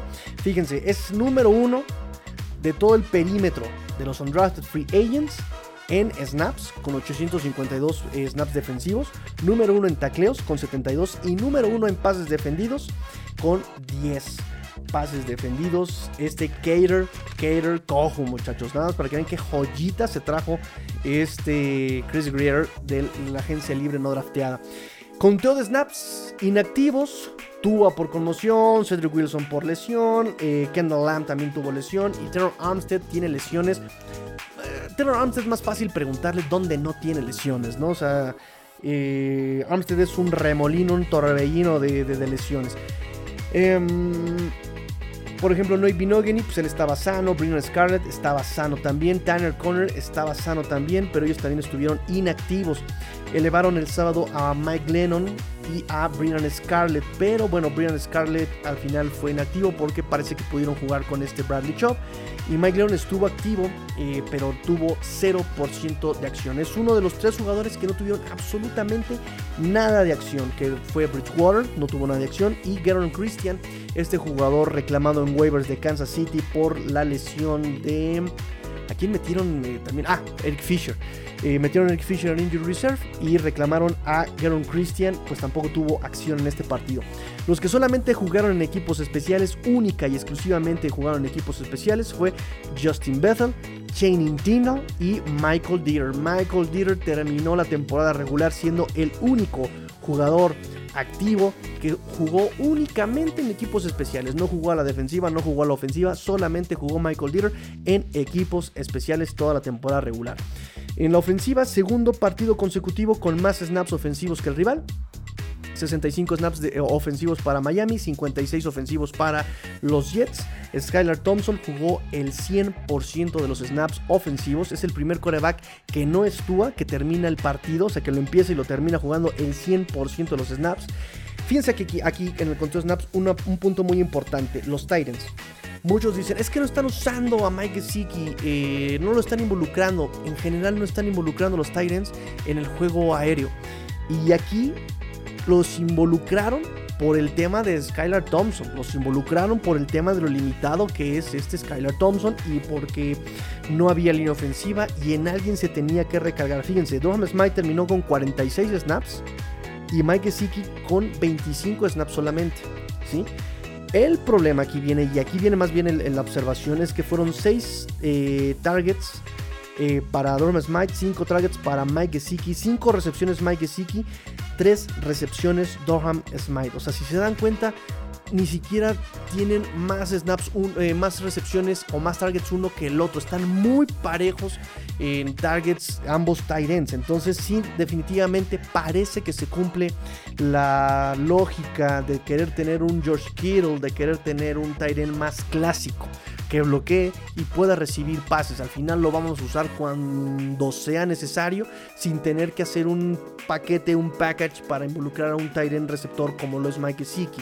Entonces, tristemente, esto apunta a que Mike Gesicki probablemente no regrese el próximo año con los Dolphins. De hecho, por ahí publicó en su Instagram una imagen de él saliendo del túnel del Hard Rock Stadium diciendo: No estaba yo generando momentos, estaba generando recuerdos, algo así estaba diciendo. Y pone un emoticón como de, esos que se cierran la boquita con cierre, ¿no? Así, zip, y pues parece que también está anunciando que ya sabe que él no va a regresar a los Dolphins. Una historia muy, muy, muy triste, la de Mike Gesicki. Y repito, y me preocupa, me preocupa que estos, y venga como dice Diego Castillo, el mega sarcasmo, estos genios ofensivos no hayan podido ser capaces de encontrarle un espacio a un Tyren como Mike Gesicki, que si bien es un Tyren eh, como Darren Waller, Pero vamos, este resorte que tiene eh, Mike Gesicki, las manos tan seguras que tiene Mike Gesicki, la calidad ética eh, profesional que tiene Mike Gesicki, no la hayas podido aprovechar, me parece de una forma increíble, ¿no? Increíble.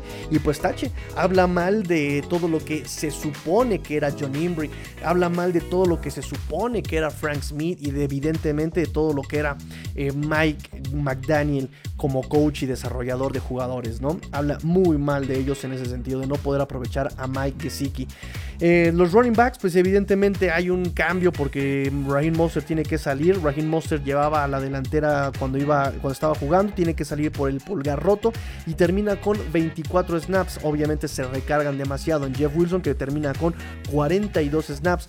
Sofon Ahmed solamente tuvo 4 snaps, un acarreo para 7 yardas que fue vital para poder acomodar la pelota a este Jason, Sanders eh, para dar el field goal ganador. Eh, wide receivers, no hay nada que contar como wide receivers. Ya saben que los líderes es Jalen Waddle, Tariq Hill y Trent Sherfield. 49 snaps para Waddle, 43 snaps para Hill y 42 snaps para Trent Sherfield. Craycraft termina con 15 snaps y este Eric Izukorma termina con 10. Robert Jones juega en total 19, snaps. Jugó de eh, left guard y jugó de right guard el partido contra los Jets cuando tuvo que entrar este eh, Robert Hunt cuando tuvieron que cambiarlo como tackle derecho en el partido por la lesión justamente de Brandon Brandon Shell. Eh, snaps a la defensiva, em, el club del 100%, 56 snaps a las defensivas. Xavier Howard jugó el 100% de los snaps. Cater Kohu jugó el 100% de los snaps. Y Jevon Holland. Eh, Christian Wilkins y Jerome Baker jugaron 50 snaps, el 89% de los snaps defensivos. Elijah Campbell fue eh, titular, empezó el paquete de defensiva como titular. pero al final se queda solamente con 10 snaps quien termina robando los snaps es Eric Rowe y Vernon McKinley. Eric Rowe jugó 32 snaps y Vernon McKinley 21 snaps como safety. Me gusta que lo estén involucrando. Me gusta que ya estén desarrollando lo versátil que puede ser Vernon McKinley. Eso sí, por fin me agrada. En la posición de Edge, eh, pues este Chop, limitado por el tobillo se queda solamente con, eh, limitado por tobillo y la mano, se queda solamente con 18 snaps y a quien se le recargó la mano fue a Jalen Phillips, 48 snaps en la línea defensiva, 31 para Andrew Van Ginkle y 22 para Melvin Ingram. No pudieron jugar muchos snaps, muchas jugadas juntos. Eh, los mejores pass rushers de los Dolphins, que es Chop, Jalen Phillips y Melvin Ingram, no jugaron en, más que creo que 5 a lo mucho snaps juntos, ¿no? Por eso también me parece increíble que eh, Josh Boyer no haya podido meter alguna maniobra aprovechando el talento de estos jugadores para poder pegarle al vejete que ya no se mueve ni por favor de Joe Flaco contra una línea ofensiva que estaba jugando con tres backups, o sea, era el equipo B de los Jets y que no hayas podido pegar eh, y llevarte una captura a Joe Flaco de vergüenza, ¿eh? de auténtica vergüenza. Voy con sus comentarios rápidamente. Nos dice Luciano: jugaron el partido más aburrido de la temporada fácil. Estaba entre este y el de Jets contra eh, Patriotas. ¿eh? También ese estuvo para, pero para morirse. Nos dice mm, JL Gallego se refiere a Kellen Winslow. Ah, mira, ahí está René Trejo. Entraron más de una vez las asistencias por el Tyrant de Chargers, regresando cada vez con un pudonor de llamar la atención. Eh, playoffs en eh, San, Diego contra Miami de 1982. Ahí está, fíjate. Muy buena referencia, amigo René Trejo. Gracias por acotar la información. Buenísimo, eh, buenísimo. Eh, les repito que esa parte de la historia, sí, sí, sí necesito mucho de su ayuda porque yo soy así seguidor y analista o, trato de ser analista desde el 2019, 2018. Entonces sí me falta como un pedacito muy enorme de la historia de los Dolphins. Sergio González, bienvenido amigo Serge, un saludo tigrillo, saludos amigo Serge. Luciano nos dice, me alegro ver el despertar de Kisiki, es de mis jugadores favoritos del equipo y este año estuvo muy apagado. Pues tristemente eso es lo que yo te puedo decir de Mike Gesicki, fíjate, es lo que te puedo decir de Mike Gesicki. Me duele a mí mucho, la verdad la niñita se alegra porque seguramente lo querrá en las Panteras de Carolina. Claro que sí lo quieres en las Panteras de Carolina, niñita, claro que sí. ¿Quién es ese Tommy Tremble? Nadie lo conoce. ¿eh? ¿Quién es, quién, es ese Ian Thomas? Nadie lo conoce, pero tú quieres a, mi Mike Gesicki para tus panteras. Este, pero bueno, es lo que tengo que decir de Mike Gesicki por ahora. Tigrillo, ¿crees que si el clima es muy malo lo podríamos ganar con goles de campo a pesar de que tenemos muy mala defensa? También no puedo confiar en Jason Sanders. También ese es el tema. Y el tema es la constancia. Si tú sabes que tienes un pateador que de 10 te falla 3, pero Jason Sanders no sabemos a qué tenernos con él. O sea, de verdad que es... Yo, yo no podría ponerle el juego en sus, en sus piernas, en su pierna, como lo hicieron. O sea, a final de cuentas, creo que cada que pateaba a Jason Sanders era como un... ¿Sabes? O sea, mm, es, estresante ver patear ya este año a Jason Sanders, ¿no? Después de que era Mr. Perfection y Mr. Automático y este año es, o sea, no es Sanders, ¿no? no es, yo creo que también es de los que clonaron y lo, y lo, y lo reemplazaron, niñita. Así como, ¿cómo se llama? Esta, mm, la canadiense que también este, clonaron, niñita. No, no, no, canadiense. La que clonaron. Ay, la de Complicated, ¿cómo se llama? Avril Lavigne. Así como Avril Lavigne y como este Paul McCartney que, que murieron y los tuvieron que reemplazar, seguramente reemplazaron así a Jason Sanders. Estoy seguro. Abraham nos dice, tercera temporada ganadora de los Fins de forma consecutiva. La tercera fue la vencida para llegar a playoffs y fue en la que se tuvo peor récord de las últimas tres. Así es la NFL. Todo puede pasar en la NFL, chicos. Todo puede, todo puede pasar. José Luis Gallegos, ¿cómo quedó el chino después del partido Tigrillo? ¿Se jugaron algo? No, no jugamos nada, creo que no, no recuerdo, ¿eh? Creo que no, no hicimos apuesta. Pero no he hablado con él, fíjense que también este, fue víctima de la delincuencia, no le pasó nada a él como, como su persona, como persona, pero sí pues eh, se le fue por ahí su, su, su, herramienta de trabajo, ¿no? Entonces, este, por eso también lo hicimos mucho. Y además fueron, fueron fechas muy complicadas, entre año nuevo, vacaciones, no he platicado bien con él, pero mañana va a haber roundtable, mañana hay roundtable. Nos dice Luciano, eso es 500. Recuerda que todo el esfuerzo dará sus frutos, Tigrillo. Claro que sí, amigo Luciano. Poco a poco, esta semilla apenas va, apenas va germinando, apenas va germinando la semilla, pero ahí vamos. Ahí vamos bien, ahí vamos bien.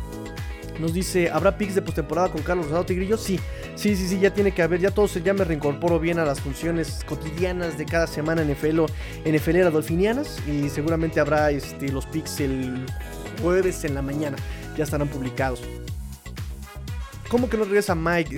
sí, ya sé, amigo. No, no veremos a Mike sexy muy probablemente. ¿eh? Digo, todos ellos tienen la última palabra, pero por lo que hemos visto este año, por lo que ha publicado Mike Gesicki, por cómo se ha comportado Mike Gesicki, todo parece, todo parece indicar que no va a regresar Mike Gesicki a los Dolphins.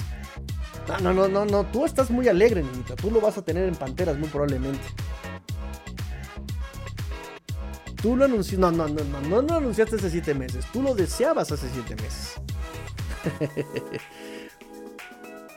Ah, sí, tú hablaste con Tepper. Pues porque Tepper lo quiere para Panteras. Ya le dijo a tu general, ya, ya le dijo a tu GM, a ver cómo le haces, pero quiero ese güero en mi equipo.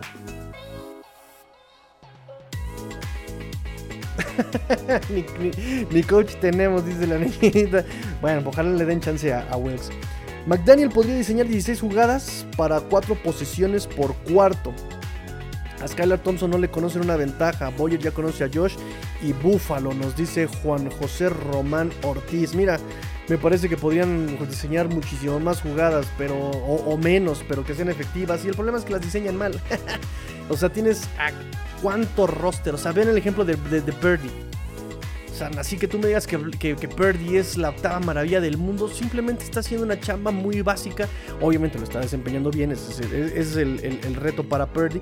Pero vean su esquema, se está tratando de aprovechar la versatilidad de lo que tiene a su alrededor. Y no se mete en broncas, no está forzando a ir a 30 yardas eh, de pases largos. Está trabajando de, lo básico, de lo básico a lo complejo. Ese es el trabajo que tiene que hacer McDaniel con Skylar Thompson. Y no lo vimos el, domingo, eh, perdón. No lo vimos el domingo. Sigue mandando trayectorias con sus wide receivers súper rápidos. Cuando ni siquiera tiene línea, línea ofensiva para darle el tiempo de lanzarle hasta allá eh, el, pase, ¿sabes? Entonces, McDaniel es necio y es tonto. Ay, nos dice. Eh, José Luis, tendríamos que traer de nuevo la magia del balón de Fitzpatrick de nuevo para el próximo partido. no, no, no, ya ni me menciones ese son, porque recuerda que Fitzpatrick es más Bill, o sea, se fue a disfrutar el juego de playoffs el año pasado al estadio de los Bills y se quitó la, playera y ahí está disfrutando el juego de los Bills. Así por mí, me duele mucho en el corazón, pero ya trataré de olvidar a Fitzpatrick. Trataré de olvidar a ese hombre. Irving nos dice, si los Dolphins pierden el domingo, el lunes anuncian el despido de Boyer. Eso espero, el despido. el round table será solo con Emilio, pues eh, probablemente esté a Watson y probablemente... Vamos a ver si puede estar este... Eh, el chino puede estar a ver si, si puede desde su teléfono. Ojalá, ojalá puedan hacerlo. Eh, ¿Cómo llegaron Boyer y Thompson al NFL? ¿Dónde está el filtro? Ay, mira, hermano, ¿cómo llegó Tim Tebow y cómo llegó? ¿Cómo llegaron otros coaches a la NFL, hermano? ¿Cómo llegó Urban Meyer a la NFL? O sea, no, no, no sabemos, hermano, no sabemos. Para cerrar la transmisión, voy con las últimas observaciones del partido y algunas noticias, muchachos. Este, y, cierro con los comentarios que se acumulen. Em, nos dice, nos dice por acá observaciones, backups como titulares, eh, pues sí, backups como titulares. También Dolphins jugó con el equipo B. Skylar Thompson, Greg Little, eh, Holland como regresador de despejes, eh, Chop llegó lesionado, Robert Jones estuvo ahí entre left guard y right guard. Hill, Holland eh, como regresadores de despeje y de kickoff. Jalen Waddle también tuvo que entrar por Raheem Monster en el kickoff, en el regreso de kickoff, ¿sabes? Entonces, observaciones, también Dolphins jugó con el equipo B. Em, el Tyren, el mejor amigo del coreback y de Skylar Thompson. También lo que les decía yo. Mike Sexy tuvo 28 recepciones, 316 yardas y 5 eh, touchdown en la temporada, en el 2022, y apenas en esta semana 18 tuvo 4 recepciones, 46 yardas. O sea, lo, usaron, lo utilizaron mucho más a Mike Sexy, Mike Sexy en este partido. Durham Smite, 3 recepciones para 39 yardas. O sea, también lo estuvieron involucrando. No pasaba de un target para uno para el otro. O sea, no pasaban de dos targets en los partidos. Y, ahora, y ahorita en este, en este partido los tratan de utilizar mucho más. Y pues es obvio, no, tengo, no tengo protección. Busco al receptor más, más en corto. ¿Quién es el Tyren? Boom, ahí te, ahí te debo agarrar. Ahí te puedo buscar, ahí te puedo encontrar. Skylar Thompson lo intentó, pero parece que McDaniel se le olvida esta parte, ¿no? En fin, el genio ofensivo. Y hablando de Skylar Thompson, pues jugó seguro, jugó muy seguro, no tuvo intercepciones, eh, completó el 64% de sus pases, pero sí de repente también fue muy, muy seguro. O sea, no se arriesgaba para nada. Y si antes lo veíamos, por ejemplo, tratar de escaparse, ahora lo evitó mucho. Trató de, trató de evitar el escaparse Skylar Thompson. Y había veces en los que había wide receivers abiertos, así como lejos, completamente. O sea, los podía buscar y prefería ir en corto Skylar Thompson. Entonces también, ¿será por esquema? ¿Será porque lo obligaron a no arriesgar la pelota? ¿Será porque él simplemente le dio miedo dada eh, lo, que había pasado en semanas anteriores? No sé, pero sí jugó, se pasó de seguro Skylar Thompson, ¿no? Ser intercepciones, 64% de efectividad, pero sí le falta mucho todavía a Skylar Thompson. Chop, eh, Bradley Chop falló, se sigue sin... Eh, se sigue, no, sigue sin sentirse su, presencia, pero no solamente, fallaron todos. Cero capturas eh, contra la línea B de los Jets, contra Joe Flaco y no hubo presión para el quarterback elite Joe Flaco. Entonces fallaron no solamente Chop, fallaron todos. Digo, también para justificar ahora dicho, pues él estaba con una mano desconchavadita, no traía un tobillo, entendemos que lo hayan limitado en snaps y tienes de todas maneras a Andrew Van Ginkle, tienes de todas maneras a Jalen Phillips, tienes de todas maneras, incluso Jalen Phillips se quedó a media captura de ser el primer Miami Dolphin en tener 8 capturas en sus primeros dos años. ¿No? se quedó a nada de ser este, todavía más histórico para los Dolphins en su segundo año. Pero repito que no es por el talento. Sabemos de lo que es capaz Jalen Phillips. Es más bien del esquema. O sea, los pones uno contra uno, frontales y las, y, las maniobras. ¿Dónde están las maniobras, Boyer? ¿Dónde? Ayúdales. Están limitados, están lesionados, no pueden, ya están sacando el hígado y los pulmones por la boca. Ayúdalos, dales la oportunidad de poder desempeñarse mejor. Pero Boyer es un inútil. En fin, ya me, ya me calmé, ya me calmé. McDaniel y los desafíos. Tuvieron que pasar 18 semanas para que McDaniel ganara un desafío a los referees. El primero que, retó, la neta sí estuvo muy... Es como, ¿por qué los retas si saben que no te lo vas a, no te lo van a dar, no? ¿Por qué los retas, McDaniel? Y evidentemente nada más se confirmó lo que todo el mundo decíamos, ¿no?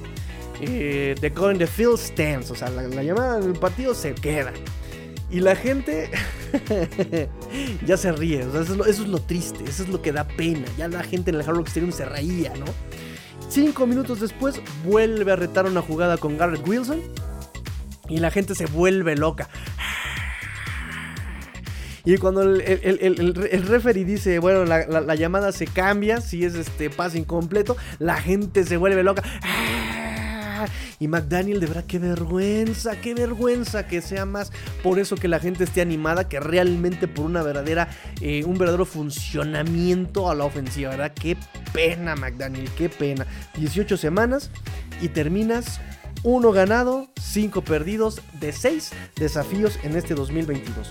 Eh, lo bueno también, el juego terrestre, aún sin línea ofensiva, los Dolphins lograron tener 172 yardas em, por acarreo con un promedio, excelente promedio de 5.1 yardas por acarreo. Lo vamos a necesitar pero no sé si lo podamos replicar porque mucho de eso también vino por los acarreos con ese poder, eh, el hambre que tiene Raheem Monster, o sea, parece que, que, le aplican a del aguador, ¿no? O sea, como que le dicen algo para que se enoje, así como que tu mamá me ama, ¿qué? ¡Pum! Y me plancho un cristiano, ¿no? Oye, oye, tus ahorros ya me los gasté en chelas, ¿qué? ¡Pum! ¿No? Y va y se revienta a tu pobre cristiano, entonces... No sé qué le hagan a Monster, pero ya no vamos a contar con la ira de Monster, no es como el Pokémon así, este, Spirro, utiliza tu ataque de furia, ¿no? Y ta ta ta ta ta ta ta, picotazos ahí. Ya no tenemos a Raheem Monster, entonces eh, necesitamos replicarlo. No sé si puedan replicarlo contra los Buffalo Bills. lo bueno, Sanders se fue invicto, todo eh, lo metió el domingo. La defensa logró para frenar 38 yardas solamente a los Jets. No permitieron eh, pases completos largos, solamente hubo una, una, recepción de 31 yardas, 36 yardas de Garrett Wilson, que de hecho empezó en el corto y empezaron a derivar en yardas después de la recepción. O sea, falló mucho el tacleo también de los Dolphins otra vez.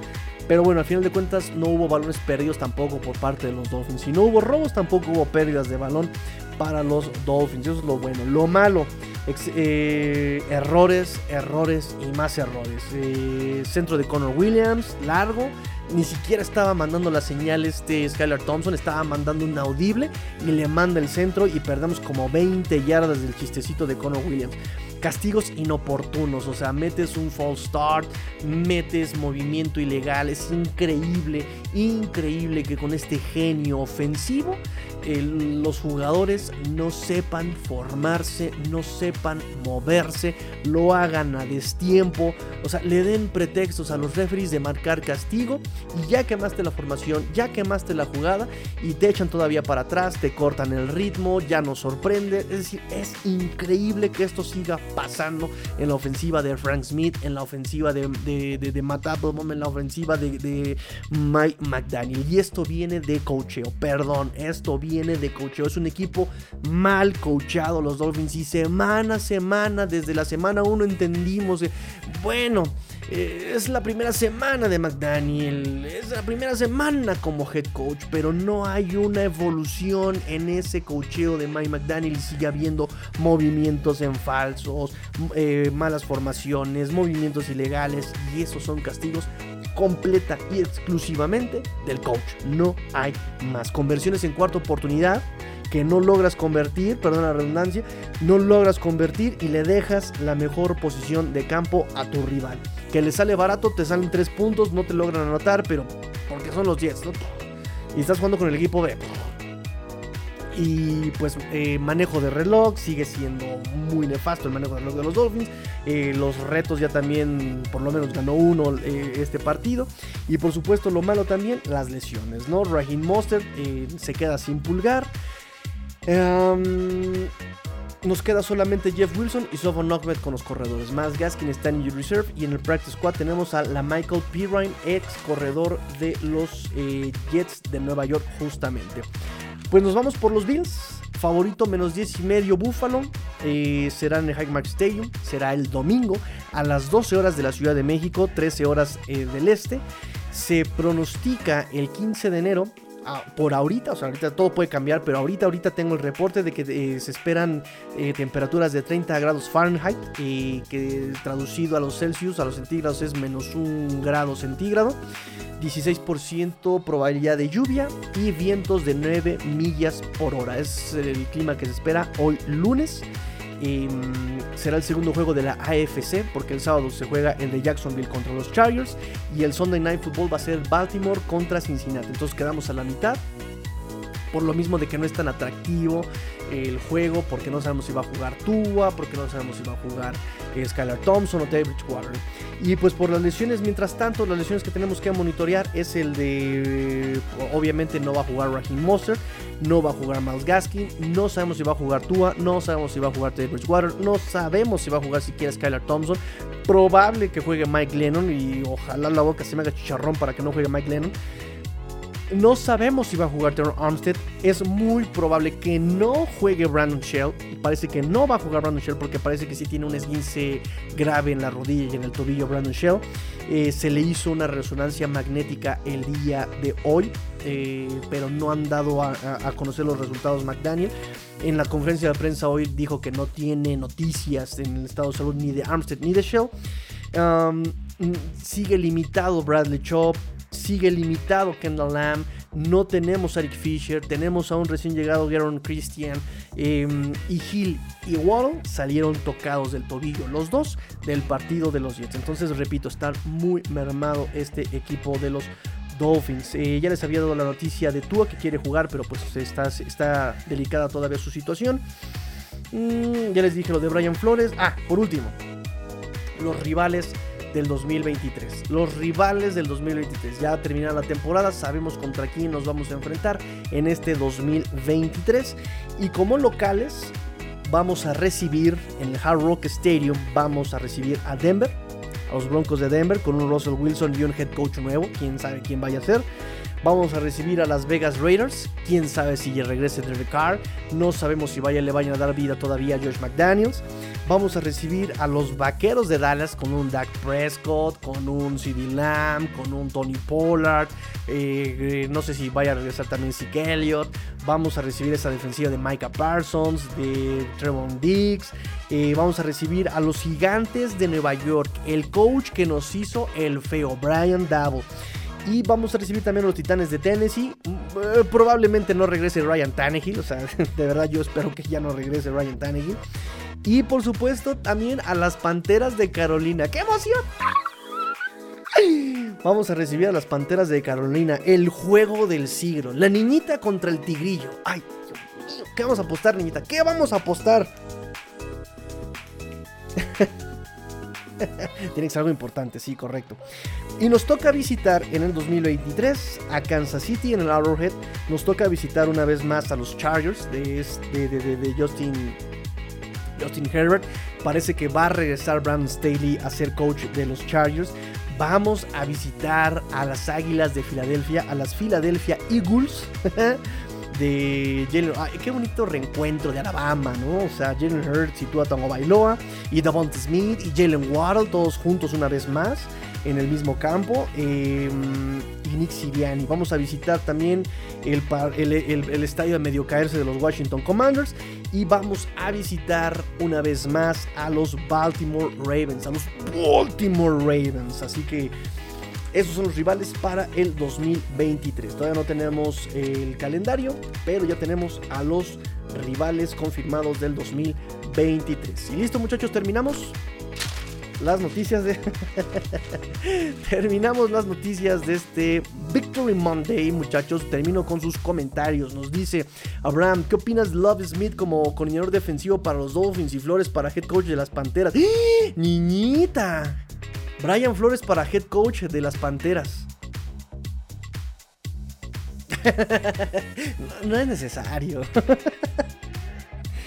pues es que Brian Flores trae toda la actitud mandona de... ¡Quiero cinco, perro! Son muy divas, o sea, es que acá también son, son bastante divas.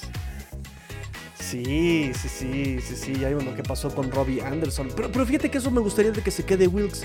Eso me gustó de Wilkes, que cuando fue la costa con Robbie Anderson, que le gritó a su coach de wide receivers, este Wilkes le dijo, a mí no me estás molestando y te me vas para afuera, no te quiero ver en el campo, te me vas a locker room, por tú ya terminaste hoy. Y luego, luego lo respaldaron mandándolo a Arizona. O sea, esa parte de Wilkes por eso me gustaría que lo dejaran. O sea, trae la disciplina y trae así el, el gendarmerismo, ¿no? Viste, ¿no? O sea, exactamente, no, no, se enfrascó en discusión, simplemente le digo, apártate de mi vista, perro. Bueno, no le dijo perro, pero yo sí le agregué el perro. eh, Lobby Smith para eh, coordinador defensivo. La verdad es que. Mm, no sé, necesitarías a alguien que pueda aprovechar este roster, que pueda mandar los disparos y por Dios que logre mantener, que sea creativo, que sea creativo sin tener que ser Ay, es que eh, usaba yo una palabra, es una palabra donde quieres sorprender, pero terminas cometiendo pura tontería, ¿no? O sea, en verdad. Mm, pero un creativo despectivo, ¿no? O sea, es que eres bien creativo, hermano, pero así con sarcasmo, y eres un genio. Este, dice Luciano Cervantes, Adam Gaze, no, ¿qué pasó ya, Adam Gaze? ya lo sufrimos aquí Adam Gates, ya, ya, ya, que se vaya ahí en sus drogas, ahí está todo, todo coco cuando le hacen las conferencias de prensa ahí en este... En, aquí con los Dolphins y con los Jets, ¿no? Michael Meikenberg, hola Tigrillo, muchas felicidades y una pregunta, honestamente, ¿cuáles son las posibilidades de poder ganarle a los Bills y ver al Chita enfrentarse a su ex equipo? Uf, ¿te imaginas? Ese, ese, era el partido del morbo, ¿eh? Ese era el verdadero partido del morbo. Hill contra los Kansas City Chiefs. Pues es una remota posibilidad, la verdad lo platicamos al principio del partido, al principio del, programa, es una remota posibilidad. Sí hay probabilidades. Desafortunadamente se los dije yo en el partido contra los Jets, si el partido lo van a ganar va a ser por el roster y no por el esquema, no por el coacheo. El, el equipo, seamos sinceros, está mal coachado no hay esquema, no hay ajuste de McDaniel. McDaniel ha involucrado más el juego terrestre, sí, sí lo ha involucrado mucho más en las últimas semanas, bien hecho, la verdad es que es, lo que se esperaba, bajarle la presión al coreback, ayudarlo con el juego terrestre, pero sigue cometiendo muchos errores, ¿no? O sea, quiere todavía sin línea ofensiva, con línea ofensiva golpeadísima, mermada, eh, con posiciones cambiadas, quiere mandar pases de 30 yardas, ¿no? Las trayectorias son largas, de largo desarrollo, no, eso, eso, le va a hacer mucho daño a los Dolphins. Entonces, eh, ahora que se quiere recargar en el juego terrestre, no tienes a Raheem Monster, entonces tienes que todavía ser más creativo todavía, y ahí es donde va a fallar. Y Josh Boyer ¿Qué te digo de Josh Boyer? Volvió a hacer las mismas tonterías contra los Jets. Ah, una tercera y larga. Ok, le vamos a ceder 15 yardas al equipo rival, ¿no? Y el equipo rival dijo, gracias. ¿No? O sea, le mando pase en corto y gano 15 yardas después de la resolución. De, o sea, puras tonterías, ¿no? entonces, ¿hay probabilidades de ganarle? Sí, pero es muy remota, es muy remota. Nos dice Luciano, Jalen Phillips está haciendo una bestia este año. Caraje que sí, ¿eh? Caraje que sí. Y salud por Jalen Phillips, que también es un acierto de, de, Chris Greer, ¿eh? sinceramente. José Luis Gallego nos dice, salud Tigrillo, estamos en contacto para el juego. Somos Dolphins de corazón. Tax Guerrero tendríamos más oportunidad con Kansas que con Bills. Yo considero también que, que Kansas tendríamos más, más esta oportunidad. Pero el tema es ese si con Kansas tendríamos oportunidad si tuviéramos una ofensiva que pudiera anotar. Y con Skylar Thompson y con Kelly Waddle lesionados y sin Raheem Mostert, de todas maneras sería complicado, ¿no? Nos, nos veríamos en un tiroteo magistral, ¿no? Con un Tua contra Mahomes y con un Hill y con... O sea, sería un tiroteo muy interesante. Pero sin Tua, sin, eh, sin línea ofensiva, contra quien te enfrentes es muy complicado hacer algo. No puedes ganar si no anotas puntos. Y los Dolphins no anotaron touchdown contra el equipo B de los Jets, ¿sabes? Entonces muy, va a ser muy complicado si no anotas puntos.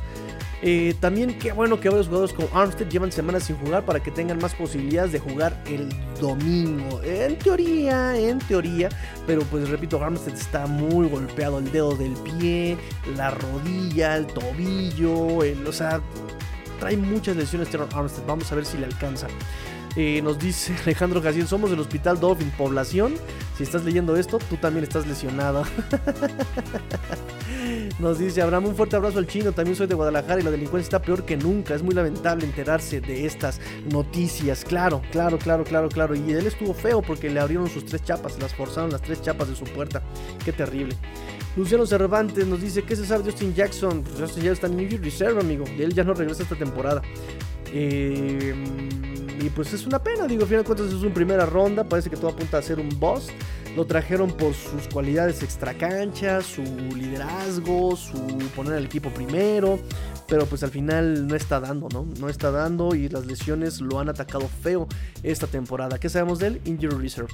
Y Dan Quinn para de, coordinador defensivo. Fíjate que me gusta mucho Dan Quinn. Dan Quinn me, convence más que Lobby Smith. Me convence más Dan Quinn, eh, pero también ya lo están entrevistando para ser, me parece, head coach en algunos equipos. ¿eh? No, recuerdo quién leí que ya también lo tiene en la mira para ser head coach.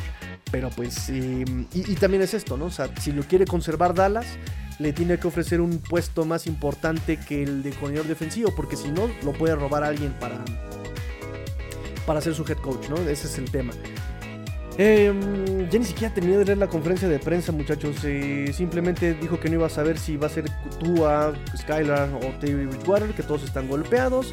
Eh, dice que Tua no ha tenido recaídas, pero simplemente no ha sido liberado para poder hacer lanzamientos en entrenamiento.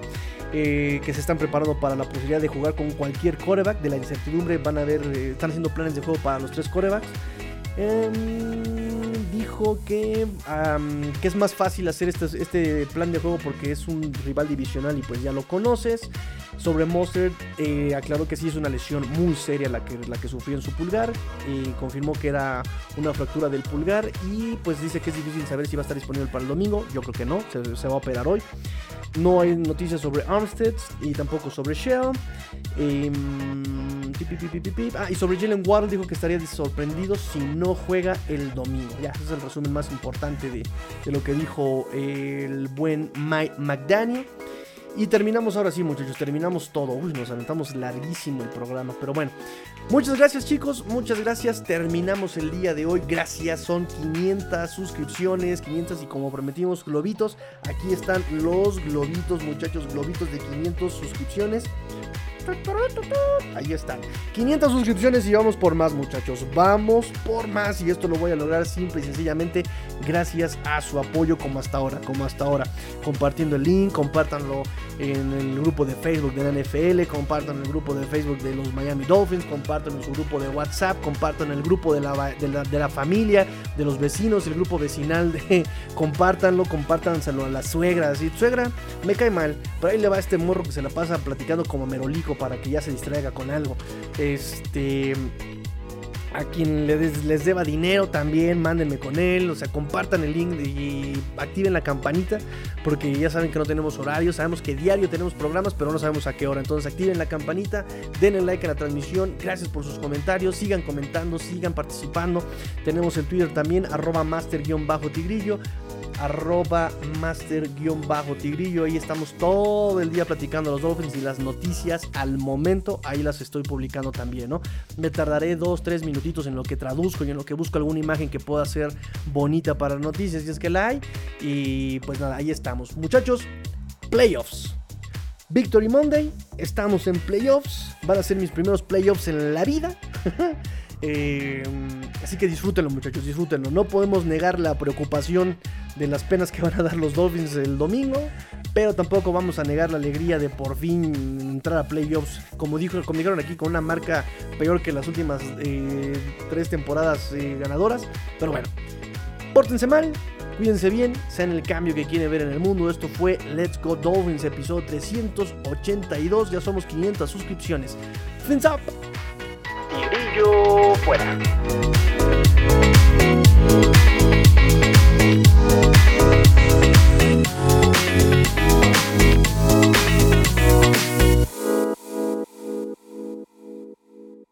Yeah!